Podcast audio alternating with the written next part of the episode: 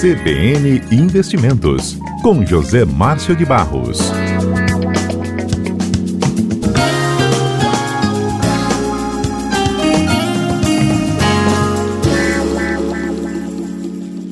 José Márcio, nosso tema junto com você, né? Fala aí um pouco mais da área econômica. E falei um pouquinho mais cedo, né, aqui com os nossos ouvintes, sobre questões ligadas à inflação é, e como também vem se comportando a Bolsa de Valores nesses dias. Falamos também de dólar, é, logo também no começo do programa, por conta do impacto né, da carne e do câmbio, que acabou tendo uma, uma influência direta né, nesses índices. José Márcio, qual a análise que a gente pode trazer junto com você para entender todo esse cenário? Vamos lá, vamos fazer uma, uma, uma análise do que está acontecendo. O, o, incrível, Fábio, é que hoje, com a, com a divulgação do, do IPCA, o cedo pelo IBGE, a gente teve um fato assim, inédito. Isso é, é, é, quase que incrível. Né? Em outros tempos, quando você tinha a divulgação de que a inflação tinha sido alta, isso acabava causando algum desconforto na, nos principais mercados. A Bolsa repercutia isso aí muito negativamente. Então, eu nunca tinha visto um fato semelhante. Hoje, com o anúncio do IPCA, eu achei que isso fosse ter reflexo em bolsa, mas muito pelo contrário. É, o IPCA veio anunciado é, 0,51%, um aumento nos preços, nós estamos falando. Isso, mês passado, só para que o nosso ouvinte tenha ideia, esse número ficou na casa de 0,10%, e ano passado houve uma deflação então, nós estamos com números aí bem ajustados. No ano, a inflação acumula 3,12%. Nos últimos 12 meses, 3,27%. Quer dizer, uh, tudo que o mercado espera é que a gente tivesse um pouco mais de inflação. Por quê? Inflação significa que a gente teria uma economia um pouco mais aquecida. Então, uh, excepcionalmente, esse número causou reflexo positivo na Bolsa. Esteve Bolsa batendo aí agora de manhã e agora à tarde também um, um recorde de 101 mil pontos, 500 quase, bateu em 400 e eu tenho um gráfico aqui que eu acompanho isso, então ele bateu 429, uhum. 111.429. Então, um número assim realmente surpreendente e aliado a isso, a gente tem uh, dólar caindo.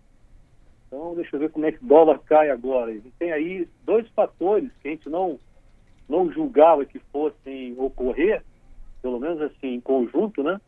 Bolsa agora 110,622, bateu 111,429 e dólar a 4,14, que é surpreendente isso. Hoje uma queda de um pouquinho mais de 1%, uhum. é 1,02. Então, tem um outro fator também que ajudou e está ajudando o mercado, foi a boa notícia vindo do exterior mais, mais precisamente do, do mercado americano, que anunciou geração de 266 mil novas vagas de emprego. Né? A taxa de desemprego lá já está assim, é, um nível histórico de 3,5%, quer dizer, só está desempregado lá hoje quem quer.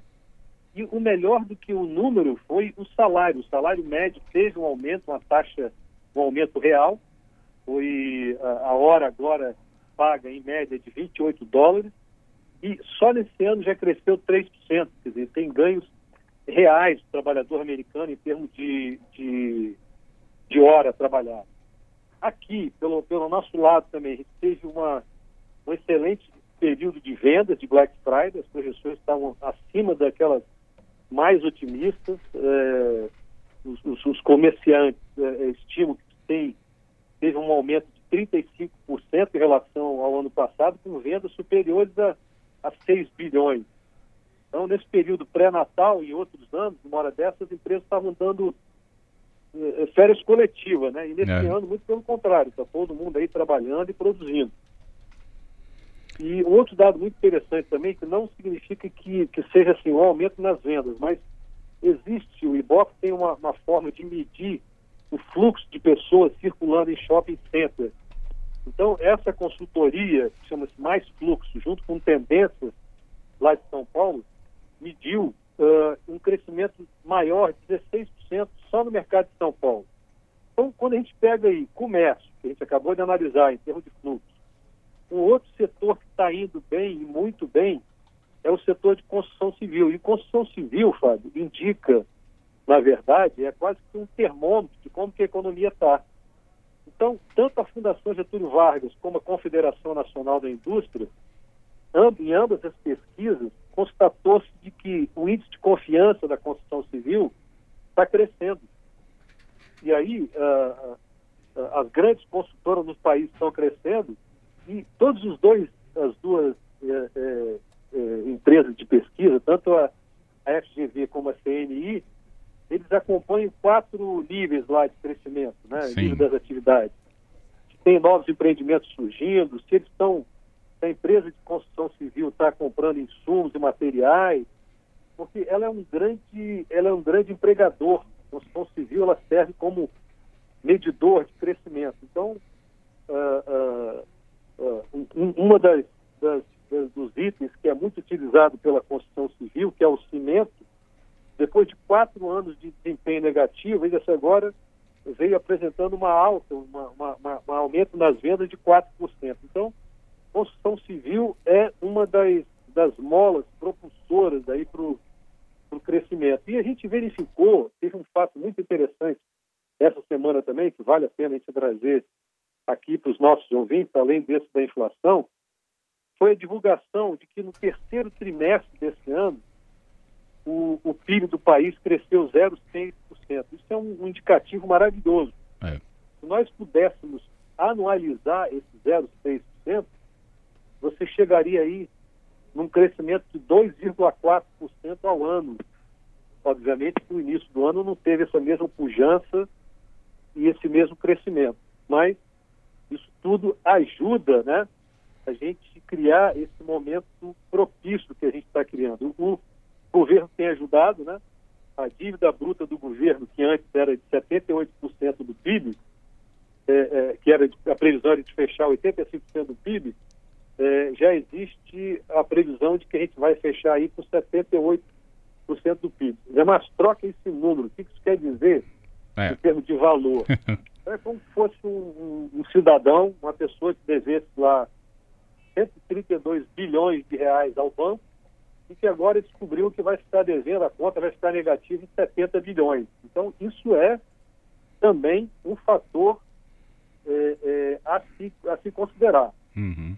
É um fator positivo também dentro, dentro dessa análise que a gente está fazendo aí de, de, de crescimento, de perspectiva melhor. O IPCA que saiu, que foi divulgado, ele tem assim três fatores dentro dele. Foi carne, jogo de azar e energia elétrica. Carne uma coisa que eu acho que uh, tem sido muito já é, badalado na mídia. E a China importou muita carne brasileira. É. E aí oferta e procura, né? A, a, a, oferta não consegue atender toda essa demanda e os preços da carne realmente puxaram.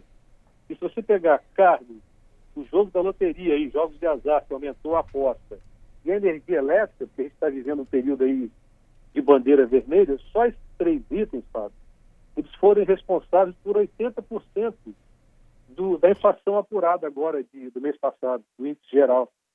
Então, a gente sabe que isso aí não é um fator recorrente. A gente não vai ter mais essa...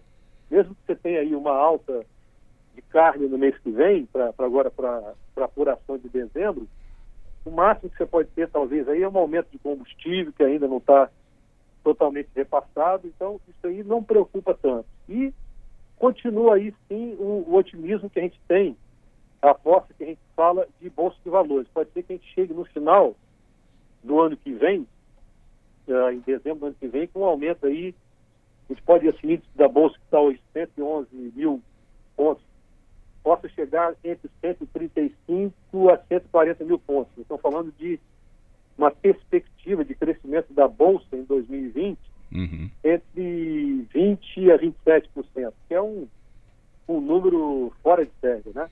É, e, extraordinário. Uh, colaborando com isso também, eu já vou concluir, desculpem, eu estou me estendendo assim porque eu estou empolgado aqui com as boas Tranquilo. Notícias, né? Claro. É, a gente está tá com uma perspectiva de que no primeiro trimestre de 2020 com essa, com esse com PIB positivo, com um déficit menor, conforme a gente falou agora do governo, um mercado de trabalho aí retomando, né? uma expectativa de inflação controlada, Selic nas mínimas históricas, talvez semana que vem a gente vai ter novamente uma, uma queda de 0,5, a Selic indo para 4,5. E essa confiança dos empresários que a gente citou, pode ser que as agências de classificação de risco voltem a dar aí uma, uma nota positiva ao Brasil, ao risco soberano, e aí sim a gente pode ter o retorno né, dos gringos uh, vindo operar novamente nas bolsas de valores brasileiras. É. Desculpa, eu me estendi muito hoje, hoje você estava empolgado aqui, Fábio. Eu então, acho que você foi até resumido demais. Mas só com as notícias realmente que fazem essa diferença no contexto para o nosso ouvinte entender. Muito boa. Se a gente fosse falar ainda né, daquele saque do FGTS, se a gente fosse falar ainda Isso. de outros pontos, né, realmente é, é perceptível que o ambiente está realmente muito favorável aí para os índices, pelo menos que já foram projetados de crescimento para 2020. Você falou de uma coisa muito interessante. Posso só abordar um ponto? Vamos lá. Esse, esse crescimento que a gente falou de 0,6%, ele foi referente ao terceiro TRI.